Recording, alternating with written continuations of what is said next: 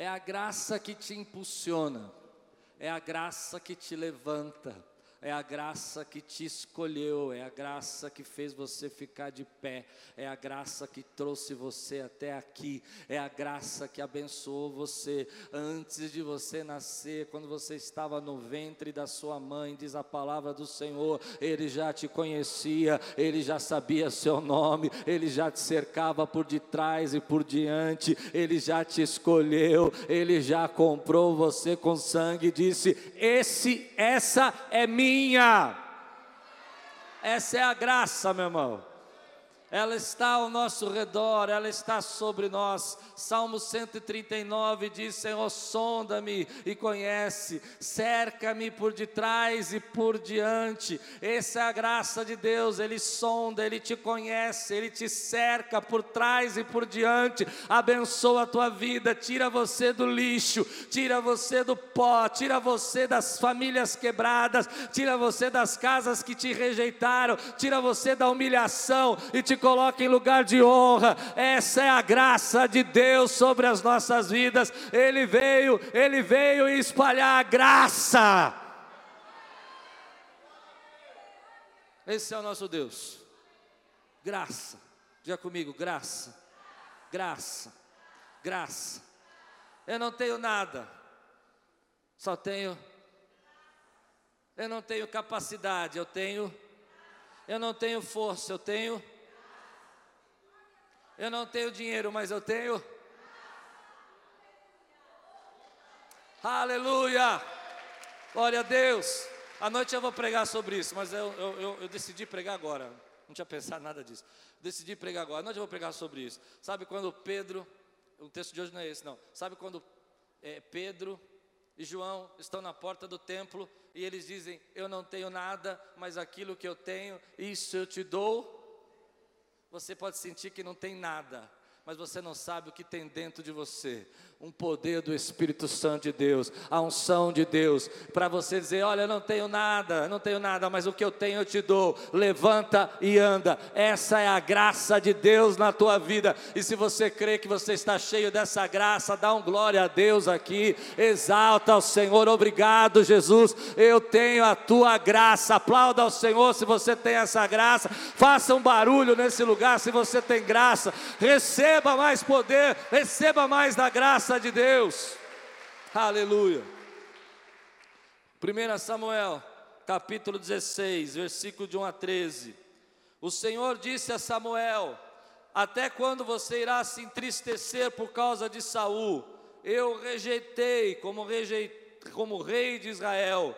Enche um chifre com óleo e vá a Belém eu enviarei a Jessé, escolhi um dos seus filhos para fazê-lo rei. Samuel, porém, disse: Como poderei ir, Saul? Saber, perdão, Saul saberá disso e me matará. O Senhor disse: Leve um novilho com você e diga que foi sacrificar ao Senhor. Convide Jessé para o sacrifício e eu mostrarei a você o que fazer. Você irá ungir para mim aquele que eu indicar. Samuel fez o que o Senhor disse. Quando chegou a Belém, as autoridades da cidade foram encontrar-se com ele, tremendo de medo, e perguntaram: Vens em paz? Respondeu Samuel: Sim, venho em paz, vim sacrificar ao Senhor. Consagre-se e venha ao sacrifício comigo. Então ele consagrou Jessé e os filhos dele, os convidou para o sacrifício. Note isso. Então ele consagrou Jessé e os filhos dele, e os convidou para o sacrifício. Quando chegaram, Samuel viu Eliabe e pensou: com certeza é este o que o Senhor quer ungir. O Senhor, contudo, disse a Samuel: Não considere sua aparência, nem sua altura, pois eu o rejeitei. O Senhor não vê como homem, o homem vê a aparência, mas o Senhor vê o coração. Então Jessé chamou Abinadab e o levou a Samuel. Ele, porém, disse: O Senhor também não escolheu este em seguida, Jessé levou Samar a Samuel, mas este disse: Também não foi este que o Senhor escolheu. Jessé levou a Samuel sete de seus filhos, mas Samuel lhe disse: O Senhor não escolheu nenhum destes. Então perguntou a Jessé: Esses são todos os filhos que você tem? Esses são todos os filhos que você tem? Jessé respondeu: Ainda tenho caçula, mas ele está cuidando das ovelhas. Samuel disse: Trago aqui, nós não sentaremos para comer, nós não sentaremos para comer, enquanto ele não chegar. Jessé mandou chamá-lo e ele veio, e ele era ruivo, de belos olhos e boa aparência. Então o Senhor disse a Samuel: É este, levante-se e unja-o. Samuel apanhou o chifre cheio de óleo e ungiu na presença dos seus irmãos. E a partir daquele dia, o Espírito do Senhor apoderou-se de Davi, e Samuel voltou para Ramá. Essa é a minha Bíblia. Eu sou o que ela diz que eu sou eu tenho o que ela diz que eu tenho, e eu posso o que ela diz que eu posso. Abrirei meu coração, deixarei a palavra de Deus entrar, e nunca mais serei o mesmo. Eu gosto desse versículo. Jessé levou a Samuel sete de seus filhos. Mas Samuel lhe disse: O Senhor não escolheu nenhum destes. Então perguntou a Jessé: Estes são todos os filhos que você tem? Jessé respondeu: Ainda tenho caçula, mas ele está cuidando das ovelhas. Eu fico pensando como é que era a vida de Davi. Na minha imaginação, Davi o pai chegou, Jessé chegou para Davi e falou: Samuel vai vir, você vai dar muito trabalho, seu caçula, vai, vai, vai cuidar das suas ovelhas lá, vai cuidar do rebanho, alguém tem que fazer isso mesmo, fica lá. Amém? E eu fico imaginando, você já viu um, um, um, caçula? Eu sou caçula, eu sei muito bem, por isso que eu me identifico com essa história, porque eu vivi muitas vezes isso, a mamãe falando, sai da sala, sai da sala e vai, vai né? Sai, sai, sai daí. E você como caçula, você fica sozinho. Então você fica lá fazendo aquelas aquelas coisas que de criança, sabe? Fazendo, dá para entender isso que eu estou falando? Você pega, imagina o Davi pegando a funda, uau, acertei. Aí volta, levanta a pedrinha, coloca no lugar, volta de novo, porque ele está excluído.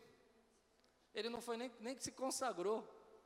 Ele não estava lá para ser consagrado. Os filhos foram consagrados, mas você percebe que ele não está nessa lista. Ele está lá. Aí eu fico imaginando Davi pegando a harpa dele, coisa de adolescente, sabe? Hã? Roqueiro, Davi para mim era roqueiro. Aí, amém, irmão? Dá para entender o que eu estou dizendo? Aí cantando, o Senhor é meu pastor. Pensando no dia de hoje, né? Ele está lá, está lá. Aí ele canta mais alto, não tem ninguém. Aí ele imagina uma plateia. Não é assim que a gente faz quando a gente é criança? É assim ou não é? Ataca de novo a funda, pega de novo a harpa, aí vê uma ovelha que está saindo fora, vai lá correndo, meu pai vai me pegar hoje.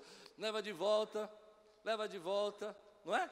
E ele está lá, ele está lá esquecido, está lá esquecido.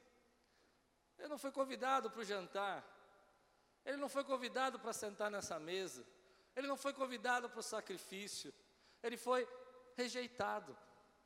E uma das coisas que eu vi nessa campanha que falou muito comigo todos os dias foi a respeito de rejeição. Como que nós lidamos com as rejeições? Às vezes nós olhamos para as nossas situações, os problemas que nós passamos, pessoas que nos rejeitam, gente que olha para você e diz que você não pode participar, gente que diz que você não está no meio deles, gente que fala que você não é do nível deles, e você sente aquela, aquele peso, aquela opressão, aquela rejeição sobre sua vida, e você fica triste com isso. É interessante que esse texto é tão bonito, porque Samuel diz assim: Nós não comeremos, nós não comeremos até ele chegar.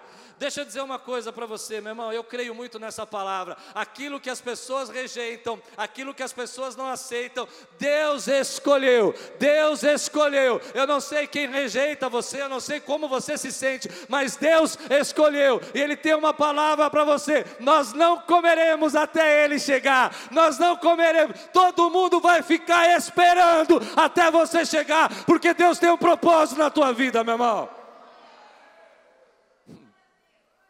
Aqueles que se sentem rejeitados precisa entender algo na sua vida. Você vai precisar lidar com isso, vai precisar lidar com rejeições, mas Deus escolheu você. Eu acho isso tremendo, meu irmão. Pense um pouquinho, ele te escolheu. Ele olhou para você e disse: Esse é meu filho, essa é minha filha. Eu comprei com sangue. Ele te escolheu. Para mim é algo extraordinário saber que Deus me escolheu. É algo sobrenatural saber que Deus me escolheu. Ele olhou, o radar dele foi passando, o radar dele foi passando e falou: Achei você, você é meu.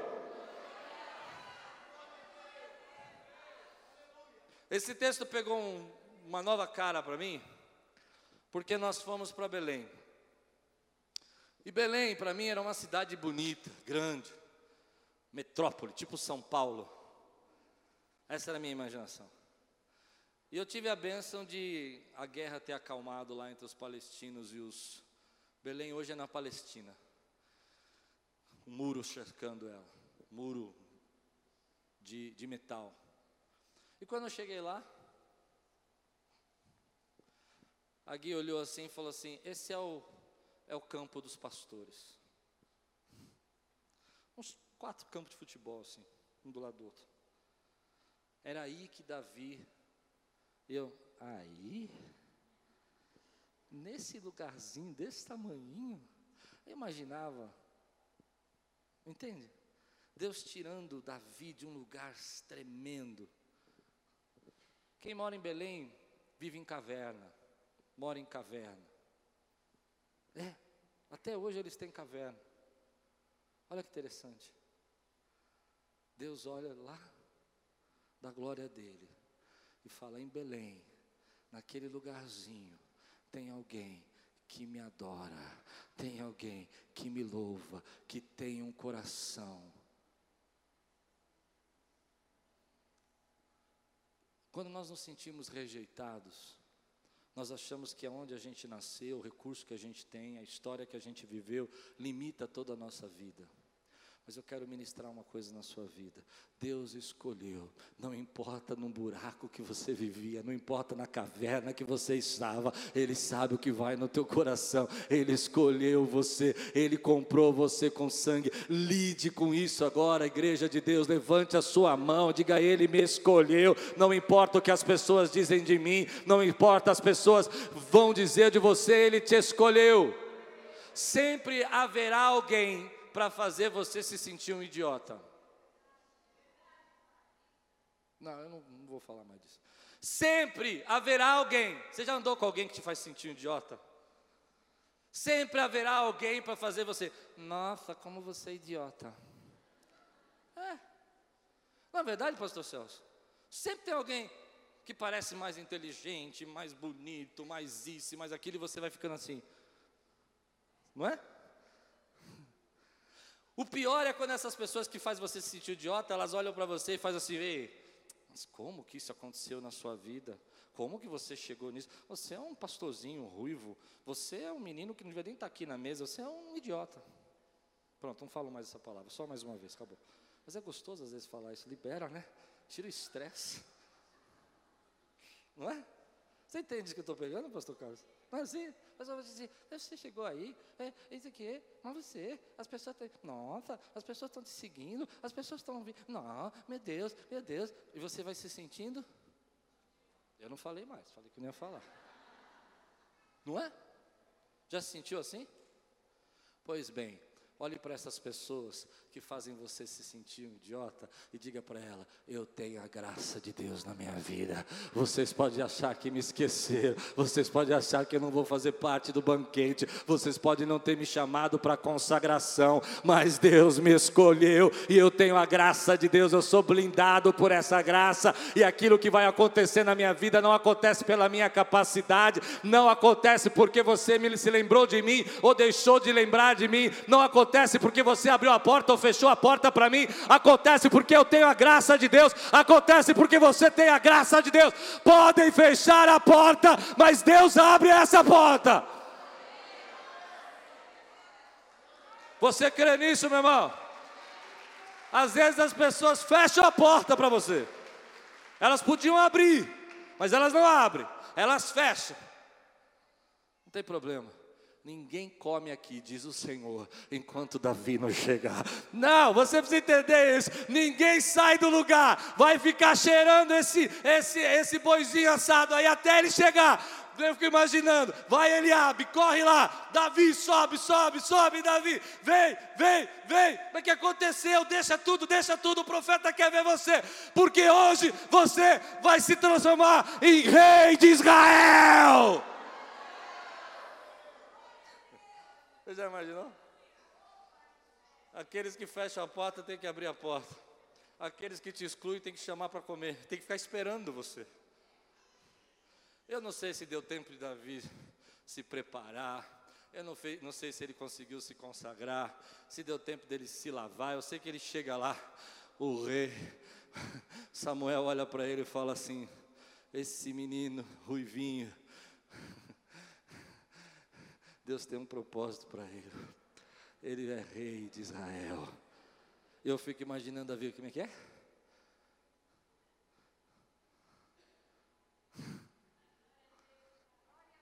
Como é que é? Ele diz: Como é que é? Eu sou o quê? Não, nós não estamos entendendo. Eu sou, o Senhor é o meu pastor. Ele, não, não, agora você é rei. É rei? Eu quero tirar uma lição disso para a minha vida e para a tua vida. Uma das coisas que eu quero que você guarde no seu coração é que a graça de Deus chega sem avisar.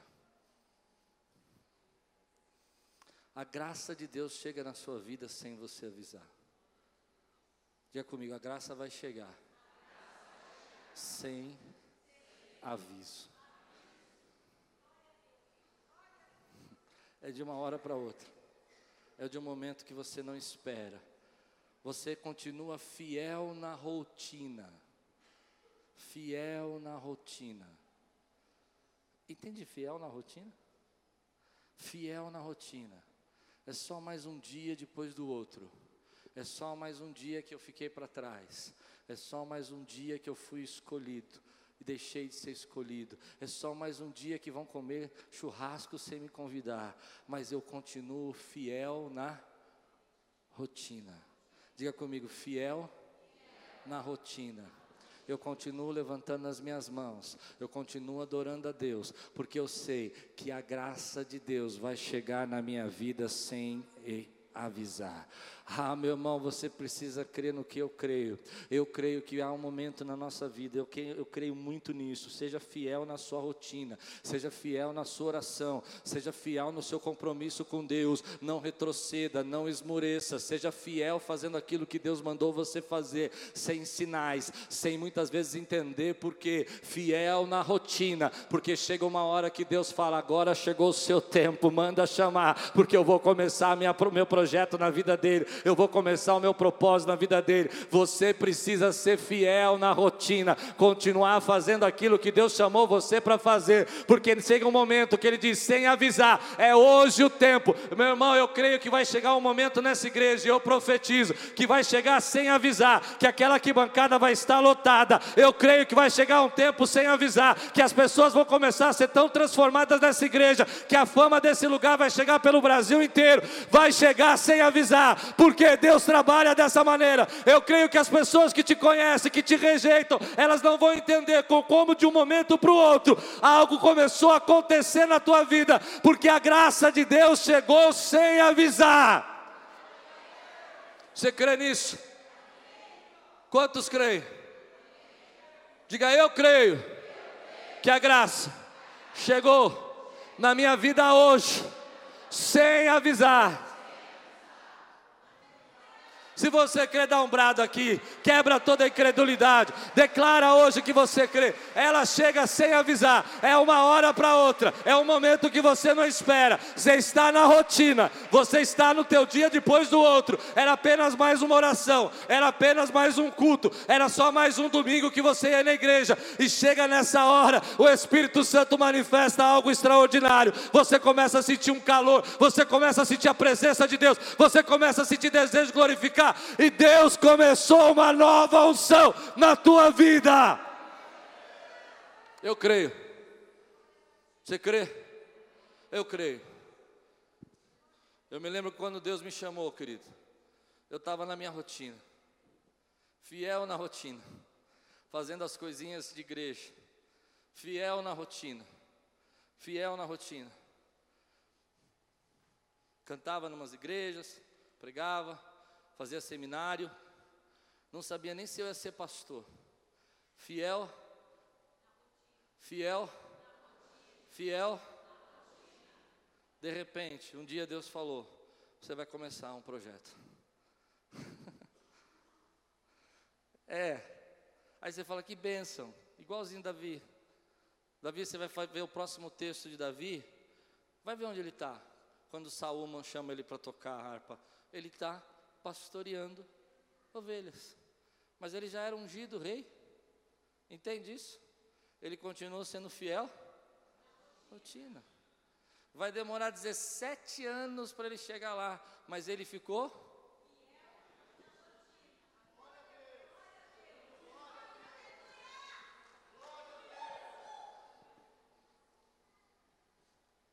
Você diz assim: Eu sou só um pastor de ovelha.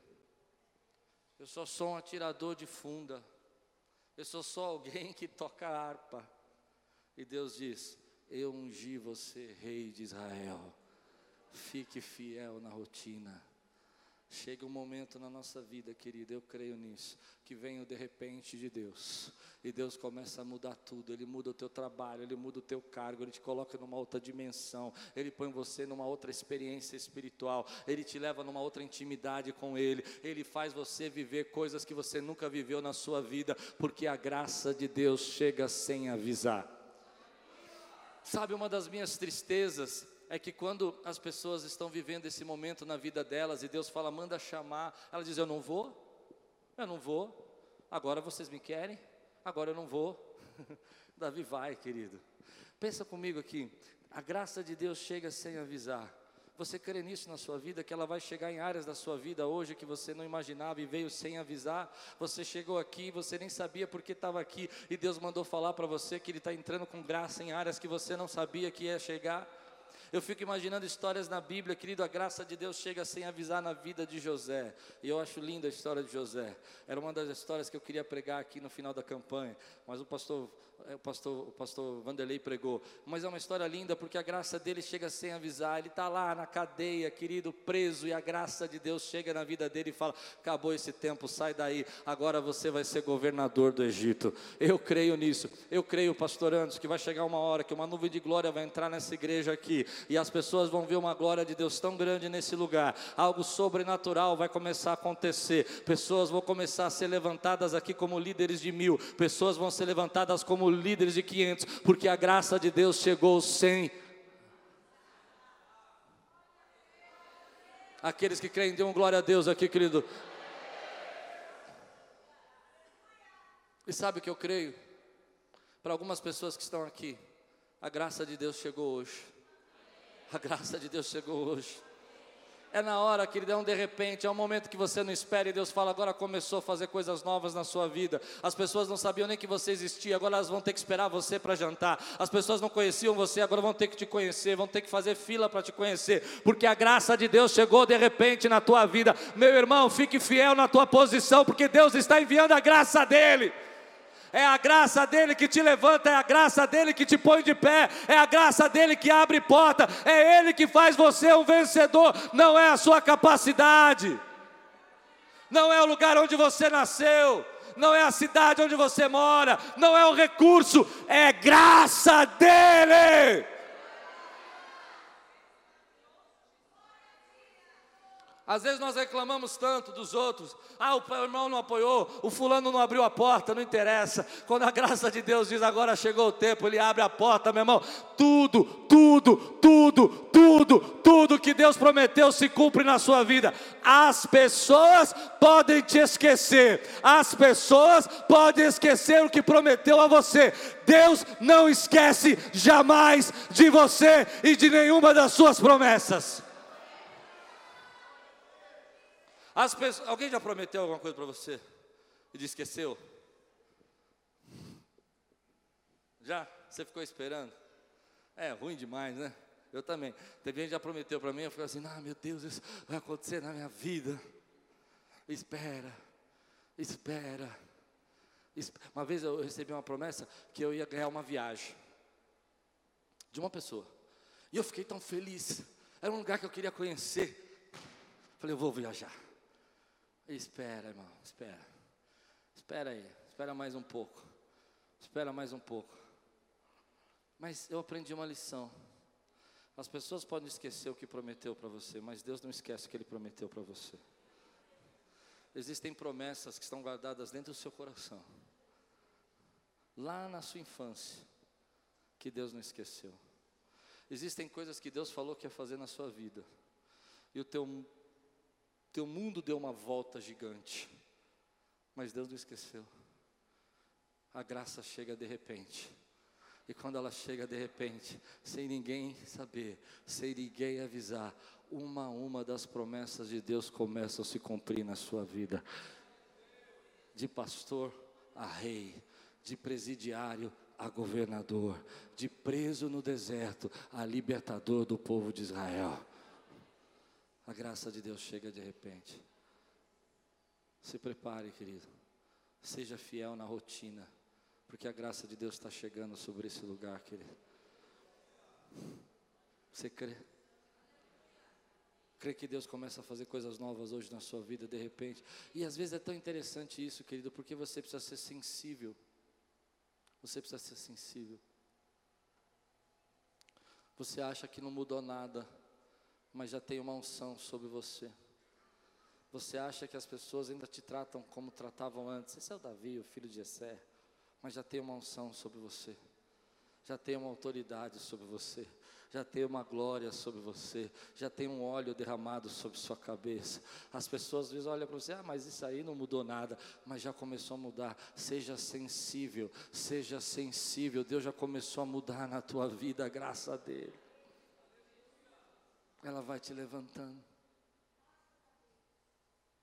Mas olha comigo aqui, o primeiro versículo. O Senhor disse a Samuel, o profeta: Até quando você irá se entristecer por causa de Saul? Eu acho esse texto forte por causa desse versículo. Deus olha para Samuel e fala: Samuel, até quando você vai ficar triste porque Saul não deu certo?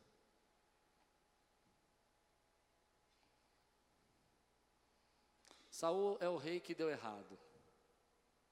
Saul é o rei que Deus não escolheu, mas o povo escolheu.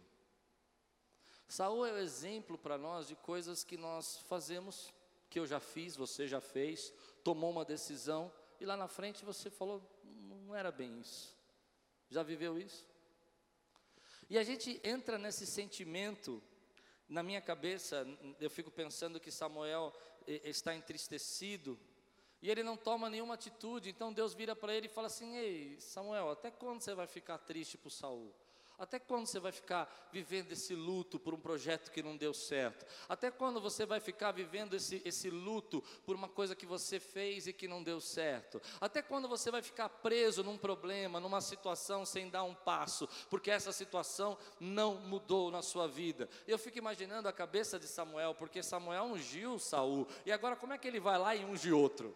Não, você precisa entender. Ele chegou e disse assim: Ó, esse aqui é o rei, sigam esse camarada, esse é o rei. E agora ele vira as costas e fala assim: Não, esse não é mais o rei. Esse, ei, peraí, as pessoas vão dizer: Calma aí, qual que é? Qual que é a palavra de Deus? A palavra de Deus é aquela ou é essa? Você entende isso que eu estou dizendo? Eles começam a dizer: Ei, mas e outro problema? Samuel está, diz o texto, ele falou assim: Olha, mas Saul vai ficar sabendo que eu ungi outro rei, ele vai me matar. Então ele não pode fazer isso. Mas Deus está dando uma palavra muito clara para mim e para você, querido. Pegue essas tristezas tristezas, essas rejeições, esses projetos que não deram certo e abandone tudo isso hoje, porque até quando você vai ficar preso e vai impedir que a graça de Deus te surpreenda, traga coisas novas na sua vida? Até quando você vai ficar preso em projetos que acabaram, que terminaram, que não deram certo? Porque Deus tem coisas novas para fazer. Se levante, você não pode ungir Davi se você estiver preso em Saul.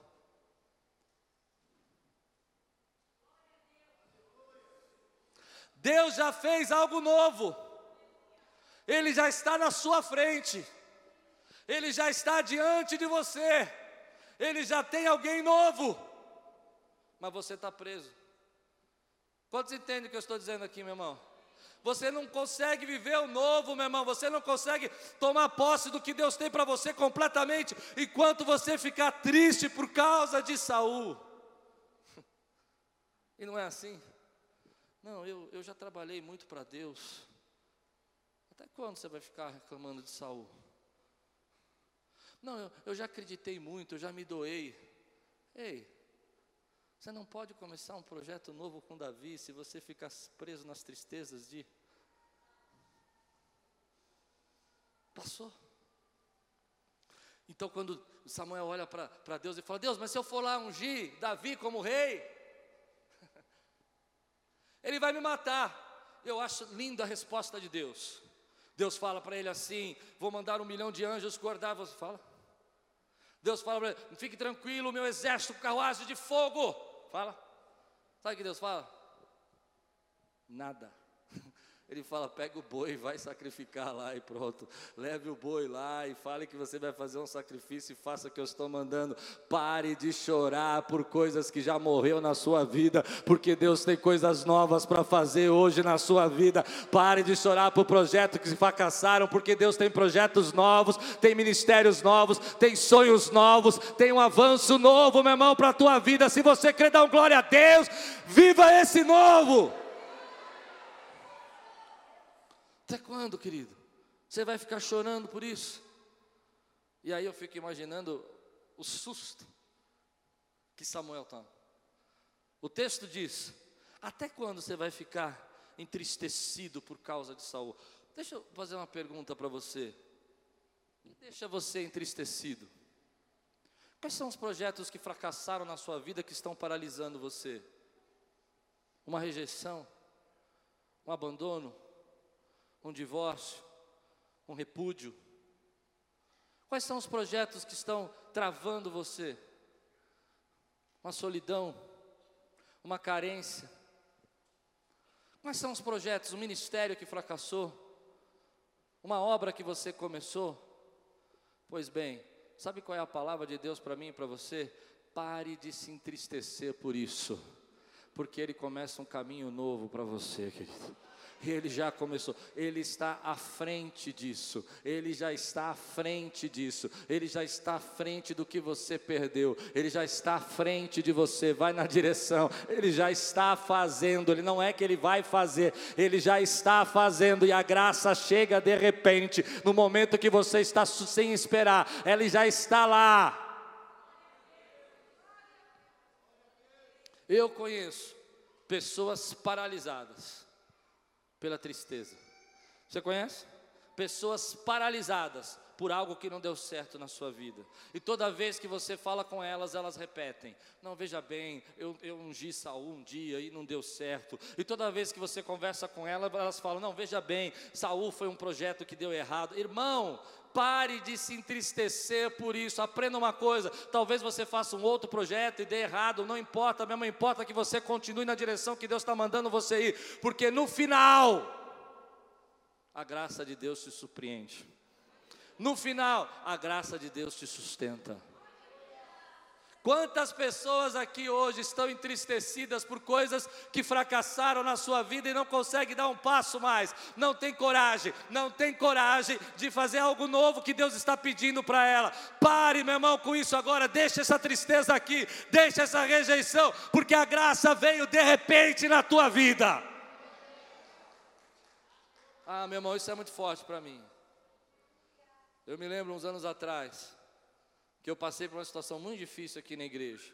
E eu me lembro que Deus me deu essa palavra para pregar. Eu fiquei de luto. Já ficou de luto? Sabe o que é ficar de luto? Não é que ninguém morreu, projeto morreu, uma situação. Você está de luto. O luto tem as suas fases, né? A primeira fase do luto é você negar, não, isso não aconteceu. Segunda fase do luto, eu não lembro todas, mas é você ficar revoltado, é você ficar com ódio. Por que, que você fez isso? Por que, que você morreu? A terceira que eu acho a pior e mais destrutiva é a apatia.